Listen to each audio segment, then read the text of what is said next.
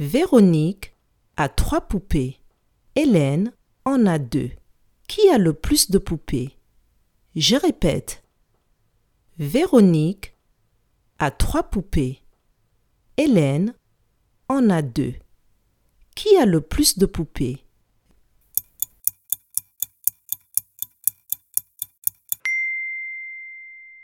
Si Véronique a trois poupées et qu'Hélène en a deux, c'est Véronique qui a le plus de poupées.